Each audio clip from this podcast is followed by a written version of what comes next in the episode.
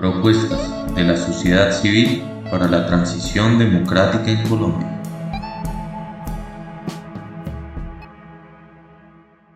Bienvenidos a esta entrega de nuestra serie Propuestas de la sociedad civil para la transición democrática en Colombia. Propuesta de reglamentación y desarrollo de la Ley Estatutaria 1751 de 2015 para la garantía del derecho fundamental a la salud en Colombia elaborada por la Comisión de Seguimiento a la Sentencia T760 y por una reforma estructural al sistema de salud, organismo de la sociedad civil consultivo de la Corte Constitucional. Esta es una conversación entre Luli Bosa, actriz recordada por participar en producciones como Cinco viudas sueltas, El baile de la vida, Isabel Melaveló y Valentino el argentino, con Carolina Corcho, vicepresidenta de la Federación Médica Colombiana y presidenta de la Corporación Latinoamericana Sur, y José Félix Martínez, presidente de la Fundación para la Investigación y el Desarrollo de la Salud y la Seguridad Social, Fede Salud.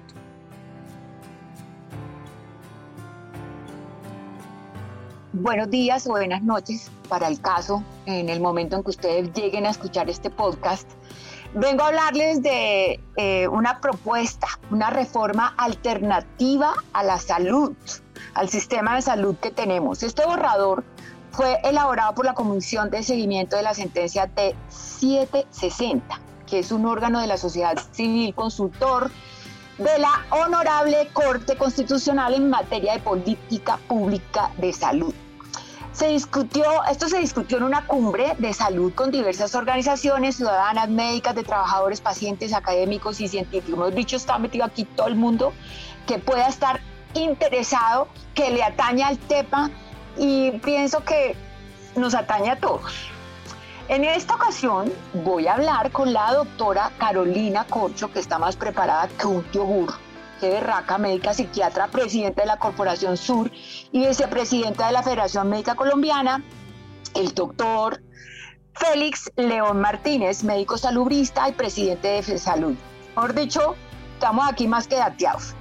Entonces, como esta cuestión de los podcasts tiene un tiempillo, me voy a dirigir a ellos, los saludo con un abrazote y quiero preguntarles lo primero, que es nuestro sistema de salud. O sea, ahorita en el momento que nosotros estamos padeciendo, porque padecemos el berraco sistema de salud, eh, nosotros pagamos, digamos, cotizamos la EPS, la pagamos eh, y cuando no, paga una parte del empleado y el empleador paga la otra. ¿Qué es lo que ustedes están diciendo? ¿Cómo sería esa vuelta con la nueva propuesta que ustedes tienen? Bueno, un saludo muy especial a la audiencia. Qué bueno, Luli, que podamos tener esta conversación contigo y con el profesor Félix Martínez para hablar de este tema. Sí, señorita. Profesor, buenos días. Buenos días, Luli.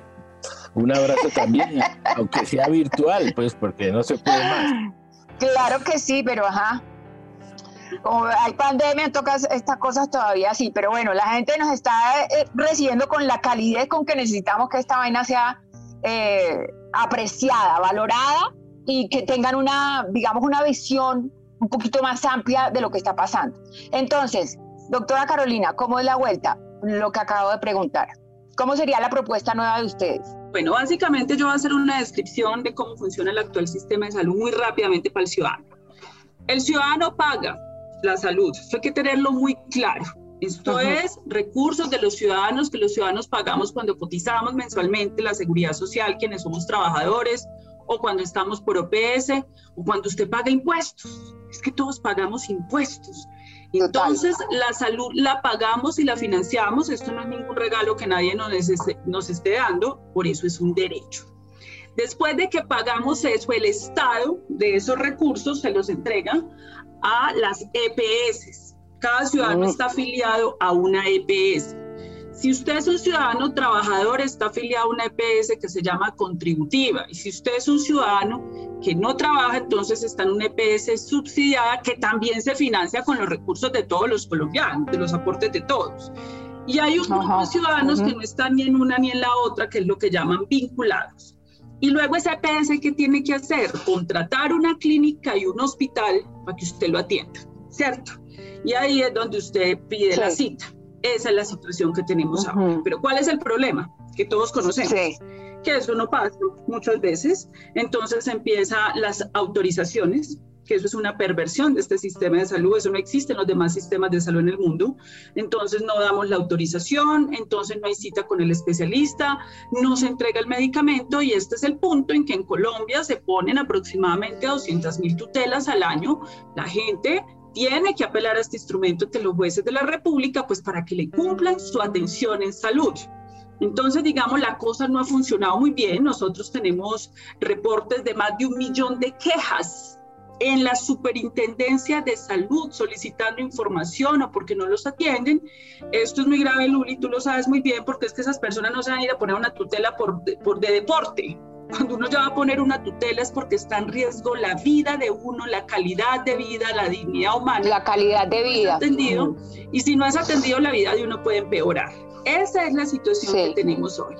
Entonces nosotros estamos proponiendo entonces cuál es la propuesta y cómo debería manejarse eso. Eso es, el sistema tiene que ser reformulado completamente.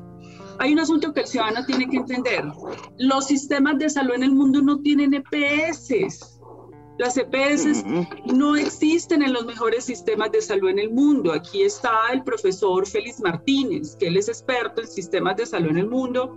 Y quisiera de pronto darle la palabra a él, Luli, para terminar de responder tu pregunta. Y entonces, ¿esto cómo funciona en el mundo bien y cómo debería funcionar en Colombia? A ver, profe, ¿cómo es la vaina? En la mayoría de los países desarrollados eh, del mundo, los sistemas públicos, son los sistemas de salud, son organizados por el Estado y se han alejado del mercado. Países capitalistas, todos, Francia, Italia, España, Inglaterra, todos sistemas, sistemas de salud porque entienden que el sistema de salud no puede estar en función de los negocios, porque es un derecho, una situación eh, muy especial de, mucho dolor humano que no puede estar sujeta a la capacidad de pago como otras necesidades de la gente. Y por eso aislaron los sistemas de salud del mecanismo del mercado. Aquí con el neoliberalismo metieron el sistema de salud en el mercado y por eso las cosas funcionan más o menos como cuánto tienes, cuánto vales. Si me pagas más, te doy atención especial. Si no me pagas, te pongo ahí en la cola eterna. Ok. Es una miércoles, ¿no? Pero sobre el financiamiento, que entiendo que eh, querías una ampliación sobre el financiamiento. Sí, o sea, sí, lo que quiero los saber sistemas de salud del mundo Exacto. Eh, eh, se financian con impuestos o con aportes en la seguridad social con aportes obrero-patronales que llamaban tradicionalmente. Y eso va a seguir y tiene que seguir sucediendo. Es decir, una de las responsabilidades que requiere un país es que sus ciudadanos paguen impuestos, coticen a la seguridad social. En las propuestas que estamos haciendo, efectivamente, eh, lo que estamos diciendo es que eh, las empresas tienen que volver a cotizar, que dejaron de cotizar en la última reforma tributaria que el gobierno les quitó la responsabilidad. El gobierno dice, no, yo pago, yo pago, pero entonces, ¿con qué? Con los impuestos de todos los colombianos. No, esto tiene que tener responsabilidad de todos, el financiamiento de la salud. Por supuesto, eh, porque los bancos pues iban a generar más empleos y dejaban de pagar la salud de sus trabajadores. Eso no es cierto. Ellos, siguen eh, quitando trabajadores y sistematizándose, pero ahora no pagan la seguridad social de sus trabajadores. Pero ¿cómo así? No, pero un ahí, calma. Eh, ¿Cómo así? O sea, el, el, cajero, la persona que trabaja en un banco, no le pagan la seguridad social? No, el banco ya, eh, la reforma tributaria de 2012 le quitó a las empresas la cotización de salud. Ahora solo los trabajadores pagan la suya, las empresas no pagan la suya, se la paga el gobierno a las empresas a, las grandes empresas. Una cosa es que se hiciera eso para las pequeñas empresas que están en dificultades, que el gobierno les subsidiara la cotización. No, lo que hicieron fue para los bancos, para las grandes empresas que ahora no pagan la cotización en salud. Una de las ah. cosas que tenemos que reversar. Vea, ese pedazo yo lo sabía. Creo que el 97% de la gente, o sea, los tres que son los millonarios, el 3% son los que saben esa vaina porque tienen el beneficio, pero la gente del común no, sabe esa vaina. Pues tienen que saber que las empresas dejaron de pagar la salud en Colombia, salvo los salarios mayores de 10 eh, salarios mínimos que sí pagan el 12,5%, por los otros solo pagan el 4%, que es la plata que le descuentan de la nómina a los trabajadores. Las empresas dejaron de pagar la salud en Colombia. Y eso es gravísimo porque el Estado tiene necesidades, muchas necesidades de plata, y si va, y si va a estar apretado y si no recoge recursos, va a haber más restricción de recursos para el sector salud y para otros sectores sociales. Y va a, a salir otra vez a echar el discurso de que va a ser otra reforma para lo social, pero le quita los aportes de quienes tienen plata y quienes tienen capital para lo social. Bueno, eso ya quedó clarísimo. ¿Pasamos a la segunda? Sí, dale. Sí. Bueno, la segunda, la autonomía profesional. ¿Quién es la persona que define el límite entre lo que es estético y lo que no? Por ejemplo, eh, en este momento a Angelo le acaban de, dar un dictamen, una terapeuta en donde tiene un bruxismo pronunciado, de, tiene que ir al, odontólogo a, una cantidad de cosas. ¿Hasta dónde? ¿Hasta dónde tengo derecho yo a llevar a mi hijo por una EPS? ¿Quién define si es un tratamiento de conducto, una vaina estética o no? Eh, un, tratamiento de ortodoncia, o sea, porque lo vamos a necesitar. ¿Hasta dónde? Porque hasta donde yo sé, lo único que te hace es una profilaxis. Del resto, tienes que bajarte del bus y pagar. Hasta donde yo sé. Bueno, Luli, qué bueno esa pregunta y sobre todo por tu experiencia personal con tu hijo, eh, nos ayuda mucho para aclararle esto a los colombianos. Mire, en Colombia ya hay una ley que se llama la Ley Estatutaria 1751 que define lo siguiente. No todos los sistemas de salud en el mundo no pueden pagarlo todo. Eso es una realidad. Sí, correcto. No puede pagarse todo. Y una de las exclusiones que se define, esa ley define como que el sistema debe cubrirlo todo, pero tenemos unas cosas que no se pueden pagar. Y una de esas es lo estético o lo suntuario, pues porque no tiene presentación que yo vaya y me ponga pues senos eh, de cuenta del sistema de salud colombiano. Eso no tiene ninguna presentación o vaya a hacerme cirugías estéticas. Pero hayan habido unos excesos en contra de los pacientes ¿Cuál exceso? Por ejemplo, la reconstrucción mamaria de una mujer que perdió su seno por un cáncer, eso no puede ser considerado un procedimiento estético. Porque también eso tiene que ver con su dignidad humana o los procesos de reconstrucción después de una quemadura. Y en algunas resoluciones y decisiones que se toman en esa ambigüedad han negado esos derechos. En Colombia eso fue una discusión inclusive que hubo aquí recientemente con el tema de la reconstrucción mamaria. Ahora, la pregunta que tú haces, ¿eso quién lo define? Esta ley protege la autonomía profesional del médico, del odontólogo para este tipo de decisiones. Eso está completamente protegido y es él quien define con su paciente ese límite. ¿Hasta qué punto? Ese procedimiento de ortodoncia ya es que también voy a aprovechar ahí para hacerme un diseño de sonrisa o hasta qué punto eso interfiere ya con la funcionalidad. En el momento en que eso intervenga con la funcionalidad, con la dignidad humana, porque también el hecho de que yo haya tenido una quemadura y me quiera hacer eh, eh, unos procedimientos, eso tiene que ver con tu dignidad humana, es un procedimiento que ya no es estético pero ahí no tendrían por qué interferir terceros. ¿Quiénes son terceros? EPS, administradores. Eso lo tiene que definir el médico, el ontólogo con su paciente. ¿Y quiénes son los otros? Una junta médica. Si hay una duda, por ejemplo, es que mira, a nosotros nos parece que aquí ya este médico le está yendo las manos, porque aquí ya aprovechó y fue e hizo otro montón de cosas que ya van más allá de lo estético. Para eso existen las juntas médicas y profesionales de la salud que se reúnen y toman las decisiones, pero es una decisión del profesional. Sí, pero, o sea, yo sí tengo que intervenir, interrumpirte acá porque se deriva otro cuestionamiento de eso. ¿Hasta dónde los médicos eh, comprometen su ética profesional aleccionados por las mismas EPS?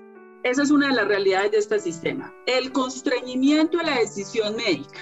¿Y cómo se construye un médico? Con el trabajo como estamos precarizados, y eso ahorita lo conversaremos, aquí los médicos nos hacen contratos por tres, eh, por tres meses, por seis meses. Si usted no se comporta bajo los estándares de medición que nosotros tenemos, ¿y cuáles son esos estándares de medición? No pida tantas cosas, no mande tanto al especialista. Entonces, aquí usted puede perder su trabajo. Eso es una realidad. Y en esta ley... ¿Cómo, se puede, ¿cómo se puede controlar eso? Eh, ¿Tienen algo en lo que ustedes han planteado? O sea, en esa reforma que están planteando, ¿Tienen algo para controlar esa vaina? Para que, hijo de madre, una EPS, llámese como se llame, no, no le vaya a decir a, a, los médicos el contrato se le acaba si usted sigue jodiendo y sigue mandando vainas de especialistas a este paciente o a los pacientes que tenga a cargo el, el, el, galeno, digámoslo así. Profesor Félix. Sí, eh, yo lo, lo, lo, primero que diría es que actualmente eh, los médicos están trabajando para un negocio y ese negocio les exige trabajar de cierta manera. Lo primero que hay que hacer es que esto no sea un negocio y que los médicos trabajen para la sociedad y para los ciudadanos. Ese es el primer cambio. El segundo cambio fundamental eh, es eh, la organización de un nuevo sistema de salud sin, sin EPS evidentemente. Y en ese sistema de salud, el médico sí tiene que tener una autorregulación, porque la verdad los médicos a veces hacen eh, muchas barbaridades, pero esa regulación tiene que ser de los propios colegas, como decía Carolina. Todas las instituciones de salud deben tener unas juntas médicas que evalúan el comportamiento de los colegas y le llaman la atención si está eh, abusando del gasto o está negando o está eh, formulándose fuera de los, formulando antibióticos de cuarta generación a cualquier gripa, que eso no se hace, o le está dando Valium a todos los pacientes eh, porque sí. es decir, digamos que el, médico requiere un, una, una, auto, una regulación pero la ley y la constitución dicen que solamente los médicos pueden regular los médicos, no eh, los negocios y tampoco las instituciones estatales en alguna forma. Esa es la salida. Pero, y, pero quería agregar una cosita con respecto a la pregunta anterior del financiamiento. Ya dijimos que todos tienen que pagar porque el, el sistema necesita plata para dar buenos servicios. Pero lo que no dijimos, y es vital, es que el pago no puede ser una condición para la atención. Y no lo es en los países decentes del mundo. O sea, a ti puedes estar atrasada en el pago, puedes no haber hecho el pago, no importa, te van a atender igual. Eso no es una condición para entrar a, recibir un servicio de salud, ni menos a un servicio de urgencia. El pago no tiene nada que ver. ¿Qué pasa? Que si tú no pagas tus obligaciones, cada cual va, va, a tener sus obligaciones dependiendo de sus negocios, dependiendo de sus ingresos, dependiendo de su salario. Si no paga, ahí le va a quedar la deuda a fiscal. Y el día que vaya el señor que dice que no paga y lleva dos años sin pagar y va a vender una finquita, ese día le van a caer, vuestro el país salvo y le descuento tanto que le dé al Estado de Seguridad Social, pero jamás, sí. jamás le van a exigir que haga un pago para ser atendido en un hospital. pero eso está buenísimo porque la gente siente, primero, tenemos este, con todo respeto de los colombianos que son, que tienen la decencia en el ADN, pero hay una corrupción muy grande. Entonces, la gente siente, eh, lo excluyen, digamos, cuando, cuando te pasas dos, tres, cuatro días, Terrible, no tienes plazo hasta tanto de pagar. Entonces, esa vaina es como el, el, el, mercado eh, de la muerte. O porque el patrón no pagó a tiempo y entonces le niegan un servicio y eso puede afectar y matar a las personas.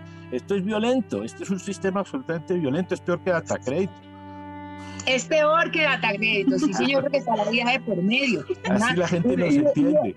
Eso, eso, profesor, que acaba de decir eh, eh, eh, doctor Félix, eso de que eso estaría, por ejemplo, en este momento hay algo de eso cuando uno ve los contratos que tiene con las EPS, hay algo de que si no, porque lo que dicen esa letra chiquita es que uno se jode si uno no paga. No, no, no, mira, la Corte Constitucional dice que no le pueden negar el servicio si el patrón está atrasado en el pago. Sin embargo, se lo niegan igual. Sí, o sea, no hay forma de que las leyes las cumplan estas empresas. De ningún tipo. Hacen lo que quieren. Y tienen poder, si, si, no, hasta para cambiar a, al ministro si no trabaja para Imagínate. O sea, entonces aquí viene otra pregunta. Qué pena que me estoy saliendo de, de ajá, de los parámetros y vaina, pero ¿la supersalud qué es? ¿Otro negocio? Ay, Luli, qué buena pregunta. Mira, yo he dicho que la supersalud se ha vuelto casi que la sala de negocios de las EPS. Se supone que la supersalud fue creada para regular y controlar a las EPS. En un país serio, el superintendente de salud no puede provenir de las EPS. Es que la mayoría de superintendentes de salud de este país Primero fueron representantes de las EPS y luego llegaron a la superintendencia. ¿Cuál es la independencia que puede tener alguien que va a regularse ellos mismos? Por eso no, ni Nada. No sé si tú has tenido la impresión de que uno va a hablar con un superintendente de salud y sale a defender la EPS. Cuando Salió a defender al INVIMA, perdón. yo les hice tragar sus berracas palabras cuando le ganamos en la Corte Suprema. Um, sorry, el Tribunal Superior de Bogotá. Hijo de madre, o sea, el man, no, yo estuve viendo todo el proceso cuando le negaron la vaina de, de del medicamento de Ángelo que se lo tienen que importar, la proteína que ya se inventaron para el exón 53. Eh, los que no entienden de distrofia muscular es que el, gen de la distrofina se daña, más o menos, y deja de producir la suspensión, la suspensión del carro, sería como la correspondencia. Hay más o menos como para que entiendan. Y entonces me la niegan en primera instancia.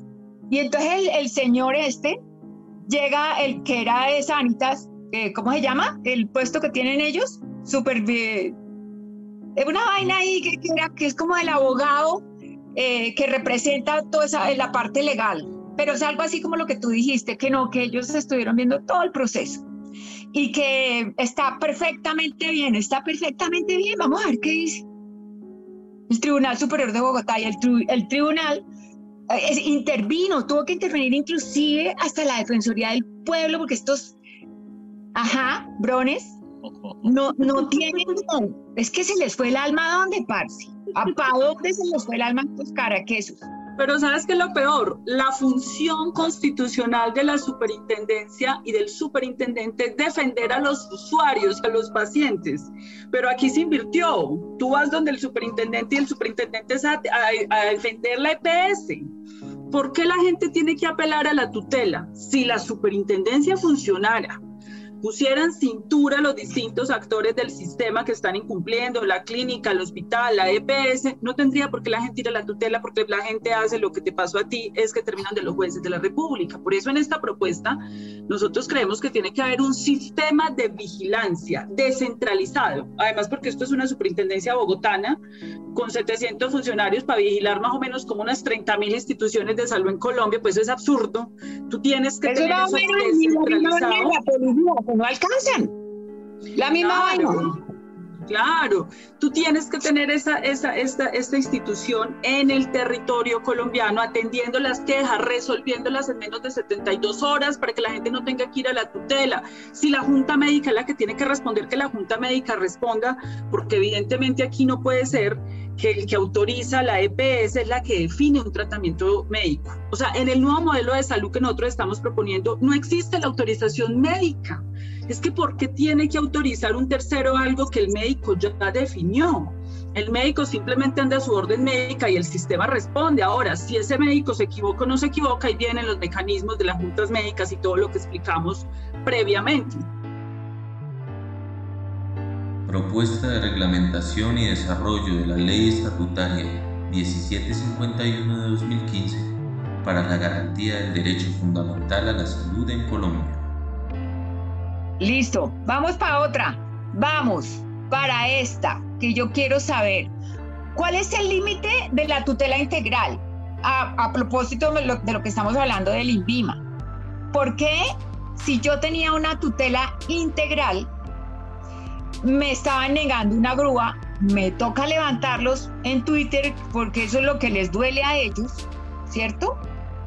Cuando, o sea, uno los trata como lo que son, unas ratas, porque no le quieren dar, ni las ratas, hijo de madre, eso, los animalitos esos cuidan a sus crías, no, estos berracos no. Entonces, ¿por qué ellos, ellos, después de que yo los levanto, me citan a una reunión y me dicen, mire, lo que pasa es que esto está dividido nosotros tenemos una injerencia hasta cierto punto y el otro resto, como la grúa, como ciertos insumos que necesitan los pacientes, los da el INVIMA. ¿Por qué? ¿Por qué esa vaina no la tiene un solo organismo? O sea, ¿por qué le dan atribuciones a un organismo como el INVIMA, que inclusive le niega los tratamientos de medicina vital no disponible en Colombia a los pacientes?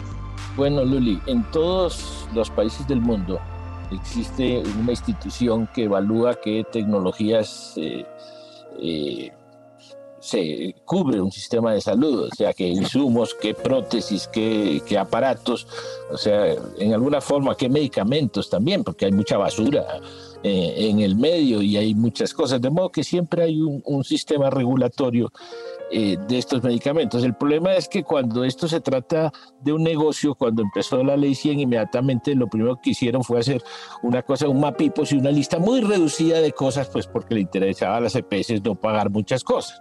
Entonces ahí ya pues, se presenta un problema que esa lista tenía un interés de racionalizar el gasto y entonces era restrictiva fundamentalmente y ha pesado pues mucho ese, ese sistema restrictivo. Por ejemplo, en, esa lista, para ponerte un ejemplo, todos los eh, eh, procedimientos quirúrgicos modernos que son menos agresivos no estaban.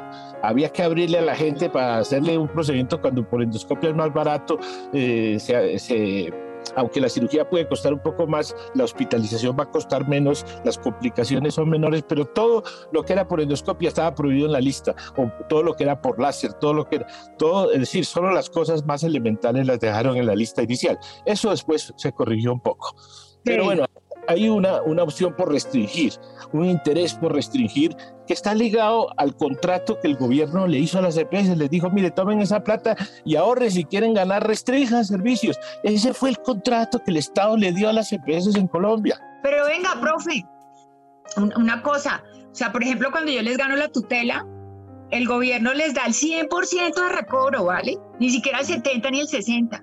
O sea, estos berracos no sacan un peso, el gobierno lo, lo paga. Entonces, ¿Cuál es el objeto de restringir? El, el objeto de, de restringir, el, el, inicial ya te lo dije. Ahora, la justicia ha ido abriendo este campo mucho, mucho. Afortunadamente, la justicia y la tutela existen en Colombia y eso ha permitido, inclusive ha obligado al que progresivamente el sistema incluya muchas cosas eh, que antes excluía. Pero tengo que eh, eh, decirte otras. Hay muchos elementos, por ejemplo, que tienen que ver con la atención en el domicilio, que no estaban contemplados en las cosas que tenía que hacer las EPS ni el sistema de salud. ¿sí?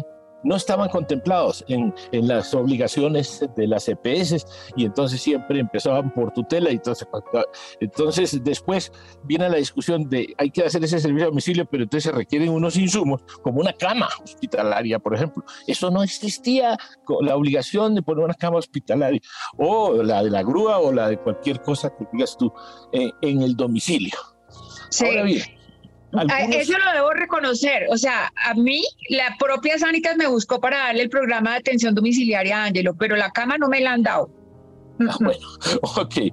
Estas, digamos, esas cosas no estaban contempladas y, es lógico que los sistemas están evolucionando a mucha más atención domiciliaria cada día y hay que poner concentradores de oxígeno a domicilio, por ejemplo, los pacientes respiratorios crónicos, y hay que poner camas a domicilio y hay que poner aparatos, eh, prótesis eh, para uso de domicilio eh, progresivamente y, los sistemas de salud progresivamente. Ahora hay formas en que los países manejan estas cosas adicionales, porque hay un otro problema gravísimo alrededor de la, de, la atención médica y es el cuidado del paciente eh, domiciliario y el cuidado del paciente discapacitado. Eso sí que no está contemplado. De, cuando hicieron el POS en Colombia, lo que es, eh, pues había que recortar lo que cupiera con ciento y pico mil pesos que había en esa época. Y una de las cosas que quitaron fue todo lo que es eh, la rehabilitación y el cuidado y la rehabilitación, eh, eh, los procesos largos de rehabilitación que requieren pacientes con distintos grados de discapacidad. Eh, eso puede suceder en un país u otro, pero entonces te quiero aclarar que aparte de los sistemas de salud, los países tienen sistemas de protección social y sistemas de cuidado.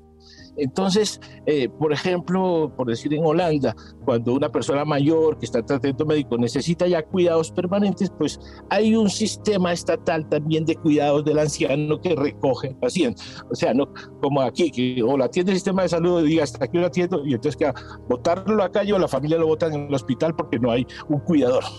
Exacto. El problema, de los cuidadores. Entonces, el Estado, ahí, aparte del sistema de salud, tiene que tener sistemas de protección social. Las sociedades requieren sistemas de protección social para los cuidados. Eso está en la reforma de ustedes. Eso eh, hace parte de, las, de las cosas, pero no todo tiene que estar en el sistema de salud. Mira, eh, en, los países desarrollados hay unas casas eh, de cuidados diarios donde tú puedes dejar a, al papá anciano que lo cuide en el día porque si no prende el gas y te incendia el apartamento.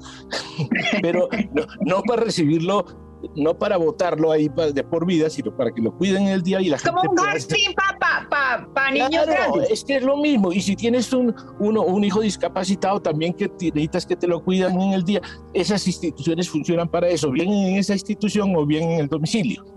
¿sí? Y, y en el sistema francés, a una materna que está recién embarazada, le mandan un ayudante a la casa para lavar los platos y para lavar la losa porque la señora está recién parida y tiene que cuidar el niño. claro. son, sistemas de protección social complementarios al sistema de salud. Y esos sistemas de protección social no los tenemos en Colombia. Y, y, curiosamente, cuando se hizo la ley 100, se hizo el libro cuarto, que se llama Servicios Sociales Complementarios. Jamás lo ha desarrollado ningún gobierno en Colombia.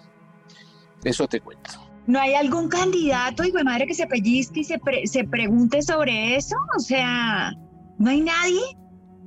Pues yo ¿No hay están discutiendo si son de centro, si son de centro, si no son de centro. No, si son de eso no sirve. No hay Pero no, no creo que estén discutiendo lo que la gente necesita en el país.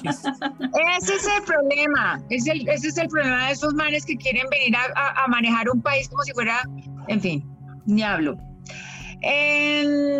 Bueno, vamos una cuarta pregunta. ¿Cómo define el sistema de salud? Tanto lo que tenemos ahorita como lo que ustedes están proponiendo, ¿qué debe entregar? O sea, una silla de ruedas, una grúa, em, la vaina para hacer chichipopó, o sea, la cama de la que estamos hablando, porque déjenme decirles, a mí, una terapeuta me hizo el favor de hablar con la alcaldía de Usaquén y pedirme la, la, cama. Pero de aquí a que me la traigan, mm, mi amor. Esa pregunta está, un poco resuelta, Luli, en lo que planteaba ahorita el doctor Martínez. A ver, el sistema tiene unas. El sistema, ¿qué dijo la Corte Constitucional? El sistema cubre todo lo que el médico defina todo lo que el médico defina, menos unas exclusiones. Por ejemplo, ¿qué exclusiones? Las exclusiones pueden ser lo estético. Lo segundo, que una persona vaya y pida un tratamiento en el exterior, pero ese tratamiento lo pueden dar en Colombia. Si lo podemos dar en Colombia, ¿por qué lo vas a pedir en el exterior? Lo otro que ellos definen ahí, lo que no tenga evidencia científica, eficacia, lo que no haya sido reconocido por el INVIMA, pero ahora venimos a la discusión del INVIMA. Nos ocurre muchas veces que la ciencia médica está más avanzada que el INVIMA. El INVIMA tiene un atraso de muchos años respecto a los usos de los medicamentos. Entonces, por ejemplo, hay medicamentos que los médicos utilizamos para tres, para tres usos. Un ácido valproico, por ejemplo, lo utilizamos con epilepsia, pero también para un problema de comportamiento. Pero el INVIMA solo reconoce un solo uso. Cuando la ciencia médica está 10 años más adelante, la corte es clara, prevalece el concepto médico, prevalece ese concepto médico sobre el concepto administrativo, las barreras de acceso.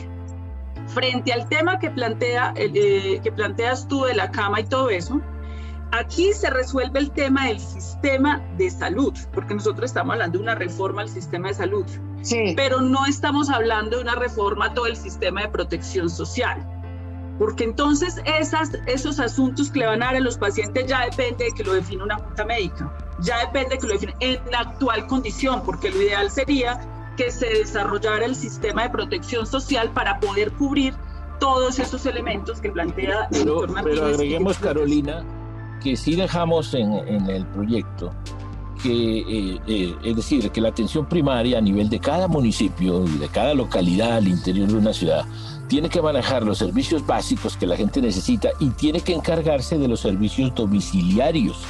Sí, de las personas que no pueden acudir a los servicios de salud, no del servicio súper especializado que requiere el paciente eh, para llevarlo a, a la, sino del cuidado en su casa, que ordena ese especialista.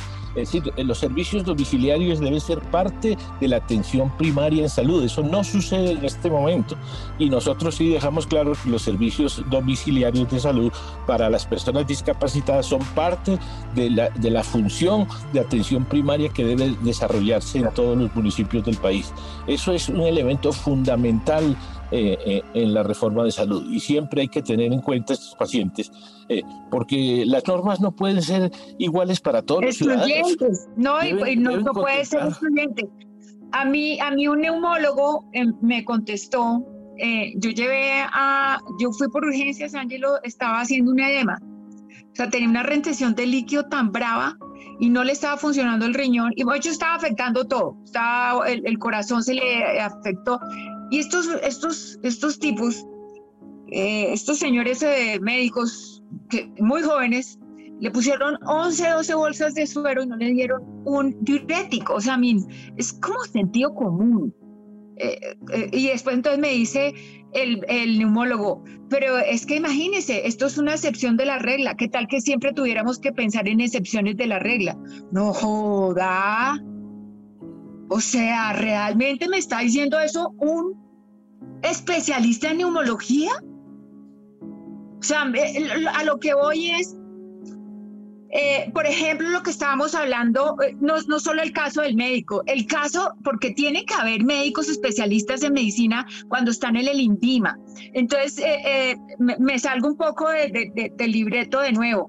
No hay algo en la propuesta que ustedes tienen que obligue a los médicos a salirse y, al dar los conceptos y al dar los parámetros para aceptar un medicamento y los tratamientos que abarcan ese medicamento, no hay algo que obligue a actualizarse a esas personas que están en las entidades de salud que se supone que nos tienen que apoyar al, al paciente, a cualquier paciente.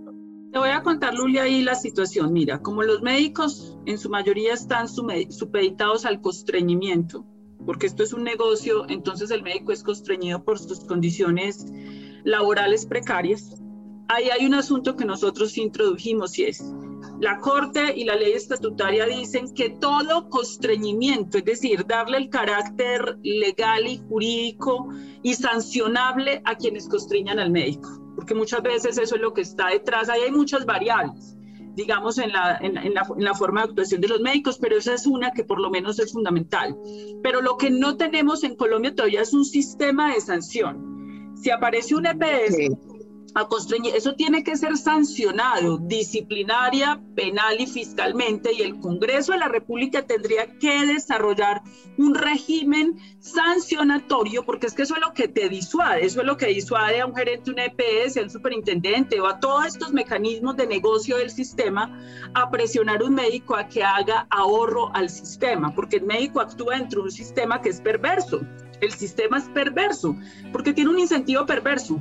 Es ahorremos plata, ahorremos plata pues para que unos intermediarios se lucren, pero es el sistema.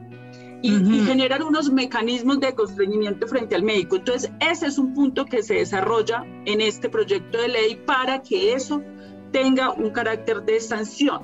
Entonces allí ya los profesionales puedan actuar libremente y tengan instrumentos para defenderse cuando venga la auditora a decirles que usted nos cuesta demasiado y entonces para afuera. Ese es el primero. Y me adelanto al segundo punto. Tú muchas veces vas y, te encuentras que los médicos, enfermeras, los profesionales trabajan hasta en cuatro o cinco partes trabajan en cuatro o cinco partes porque esto es un sistema que precarizó al profesional y al trabajador de la salud. A nivel de precarización es absurdo. Entonces hay gente que tiene que trabajar en cuatro o cinco partes. Obviamente eso termina yendo en detrimento del paciente porque si hubiera una formalización y una estabilidad laboral, ese profesional está ahí, tiene su junta médica, sus comités de efectos adversos, todas estas discusiones que tú tienes. Y tú tienes, el paciente tiene derecho a discrepar del concepto del médico y el paciente puede pedir una junta médica para que haya otra opinión de médicos que resuelvan esa discrepancia. Pero como esto es un sistema donde el médico a veces en una semana está y la otra no, porque trabaja en cinco partes, porque es la manera que tiene de solventar la profunda precarización. Aquí a, un médico, para que también entiendan las circunstancias en las que trabajamos, no le pagan cada año o cada seis meses. O sea, eso es tú te imaginas que a ti te paguen para cada, que puedan. No, es que tenemos aquí un poquitito, aquí le doy el, el 50% y verás si me lo acepta y el resto se perdió. Esa es la realidad laboral de este sector. Deshumanizan al trabajador y obviamente el trabajador queda atrapado en un sistema de mucho estrés y muchas veces se enfrentan al paciente con el médico porque obviamente el sistema recarga una presión sobre el profesional y el paciente ve al médico, pero no está viendo el sistema, pues porque el paciente está angustiado y yo entiendo también al paciente. El paciente está angustiado porque el paciente llega en una situación de que me resuelvan mi caso y el que da la cara ahí es la enfermera, el médico, entonces se presentan esas agresiones al médico. Por eso nosotros lo que decimos es, hay que reformar el sistema. Ajá, a eso sistema, ¿Cómo, quedarían con esa reforma todos los trabajadores de la salud, enfermeras, terapeutas? ¿Cómo se la Bueno, entonces para resolver esos problemas, formalización a los trabajadores de la salud para que tengan una estabilidad en una institución de salud. Segundo, frente a la pregunta que tú hacías, que es muy importante, educación continua a ese médico, a esa enfermera hay que actualizarlo y eso tiene que hacerse con recursos del Estado y se le tiene que liberar tiempos de trabajo. Es que estas personas trabajan en cinco partes y ellos de su cuenta por allá a las dos de la mañana un sábado a hacer la capacitación, se les liberan campos. Hay unos recursos de capacitación, son entonces los últimos manejos que hay en pacientes con condición de discapacidad, qué más podemos ofrecer para que se preste. Eso no funciona en este sistema y eso es parte de la propuesta que nosotros tenemos allí, pero eso necesita una formalización y necesita unos recursos que también nosotros hemos contemplado para que estos médicos se actualicen y se capaciten, lo mismo que la enfermera, los terapeutas y todos. Y eso es parte de la humanización, pero la humanización en salud no es que qué médico tan querido, no es que haya condiciones para que sea querido. Claro, claro. para que pueda prestar ese servicio. Cuando yo escribí, cuando yo escribí mi libro Fuego entre las piernas en uno de los capítulos yo me la investigación del juramento hipocrático la, ciencia del, médico es un arte, se ha deshumanizado. Todo lo que dice el juramento hipocrático es una vaina tan valiosa, o sea, más que el científico que atiende a una persona que le viene con un mal, es una cosa mucho más íntegra, que, que involucra inclusive emociones, ponerse en los zapatos del otro. Y eso está lo entiendo totalmente con, la cuestión que tú planteas eh, eh, del sistema. Ustedes son conscientes, cuando ustedes están proponiendo esto y tú me estás hablando que saben perfectamente de dónde están los, los ubicados los presupuestos, ¿en la reforma está escrito eso? O sea, esto sale de aquí para acá, todo eso. Sí, por supuesto, por supuesto, el, tema de actualización médica, el tema de actualización de todos los trabajadores de la salud está eh, eh, como una condición de la distribución de los recursos del sistema de salud eh, desde, el, desde el comienzo de, de, la destinación de los recursos del sector. Es una condición sine qua non, no puede funcionar adecuadamente un sistema de salud reglamentación y desarrollo de la Ley Estatutaria 1751 de 2015 para la garantía del derecho fundamental a la salud en Colombia. Y, las, y las EPS eh, estarían, eh, me estaba hablando eh, Carolina, que serían como juntas, regionales, ¿cierto? No, no, no, no, EPS no habría. Desde, la, eh, reforma no. No, lo que, lo que, lo que habría es, son unos organismos de planeación y evaluación para estar asesorando a los municipios en la organización de sus servicios básicos, etcétera, etcétera. Pero no, nada parecido y habría unos, unas oficinas encargadas de, de la remisión de pacientes, no de darle autorizaciones, sino de conseguirles la cama, conseguir la cirugía en la institución que necesita. Eh, eh, que coordinen los sistemas de referencia y unos sistemas públicos de transporte de paciente para eso y unos sistemas públicos de atención de prehospitalaria para cualquier persona necesite ser atendido de urgencia en la calle como en cualquier país del mundo en todos los países del mundo los sistemas de, atención de paramédicos y ambulancias son únicos, hasta públicos, hasta en Estados Unidos.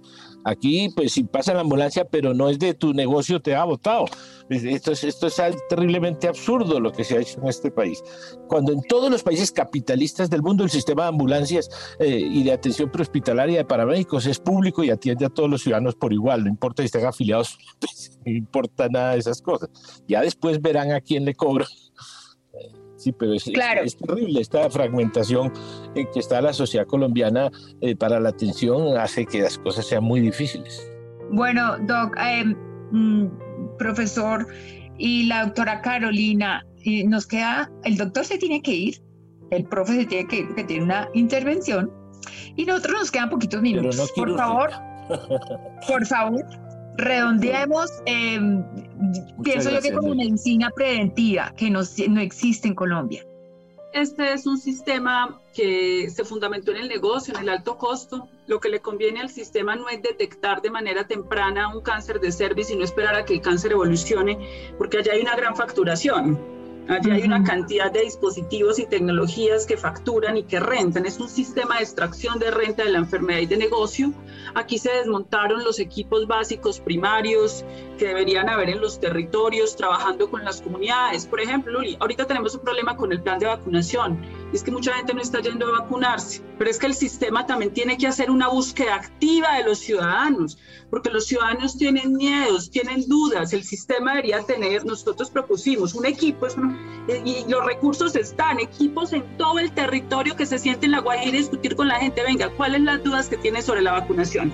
Nos sentamos con las mujeres en embarazo, cuáles son los temores, venga, nosotros explicamos, eso hay que hacerlo, eso lo hacen todos los sistemas de salud en el mundo y eso nos está costando, y por ejemplo, que estemos estancados en el plan de vacunación y no podamos avanzar.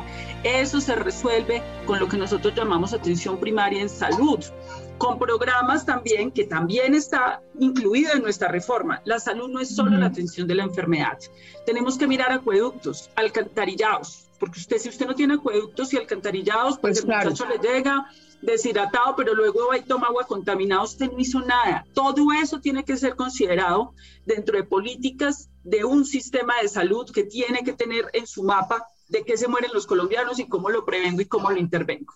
Ese sería un mensaje que yo dejaría de una, una, eh, eh, ampliación de la gravedad de no hacer prevención.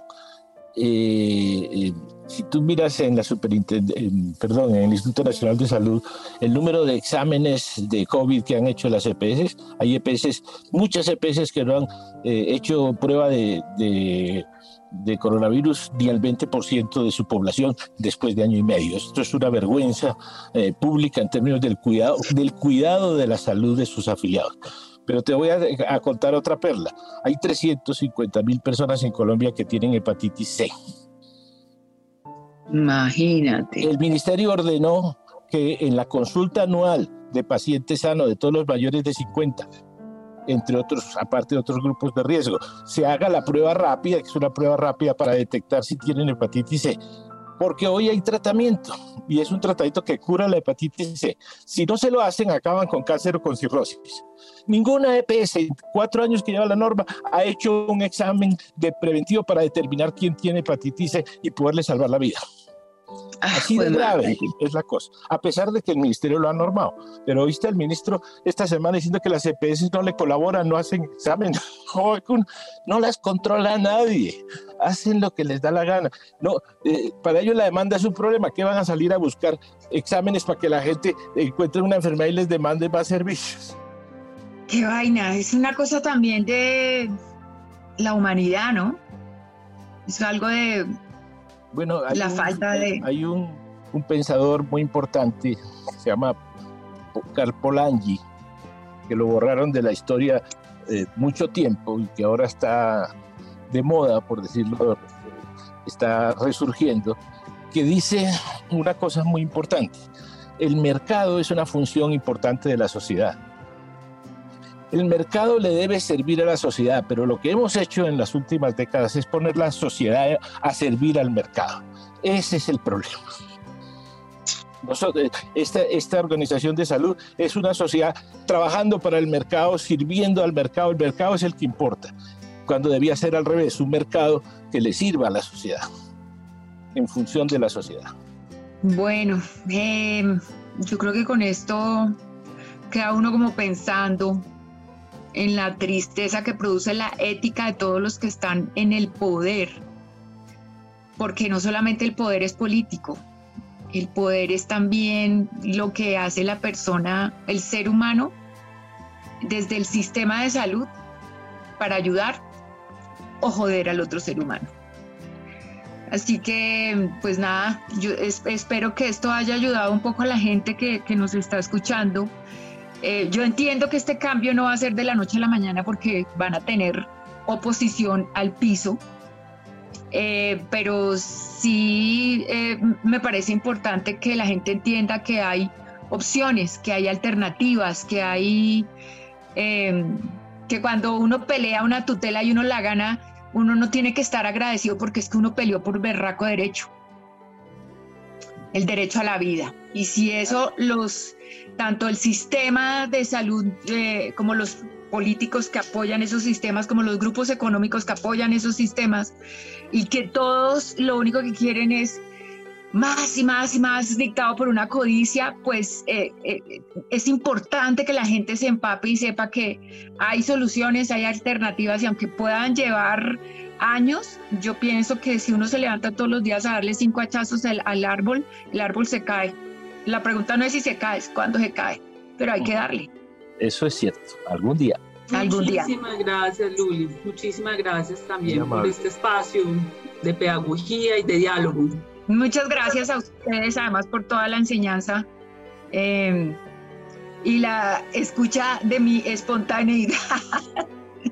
No, la necesitamos bastante. Yo quiero dejar una reflexión final, pues lo que nosotros queremos efectivamente, como tú dices, es presentar una alternativa al país. Otra Colombia es posible, otro sistema de salud es posible. Hay personas que crecieron tres décadas bajo este modelo que tenemos y creen que esto es lo único posible, que es que no se puede más. Estamos hablando de derechos fundamentales y los derechos fundamentales son igualitarios por el solo hecho de ser humanos. Esto no es un favor de nadie, son derechos y los colombianos tenemos que meternos en la, en la cabeza el concepto y la palabra derechos, derecho a la vida y a la dignidad humana. Un abrazo enorme. Muchas gracias. Esta serie se puede realizar por la iniciativa de la Corporación Latinoamericana Sur con el apoyo del Centro Internacional Olof Palme de Suecia. Conduce Luli Bosa, preproducción Yomar Borges, postproducción Alejandra Bernal. Agradecemos por tomarse el tiempo de escucharnos. Les invitamos a acompañar activamente el transcurrir de esta propuesta que encuentran completa en los enlaces en la descripción de este podcast y les animamos a estar pendientes de las siguientes entregas de esta serie con propuestas de la sociedad civil para la transición democrática en Colombia.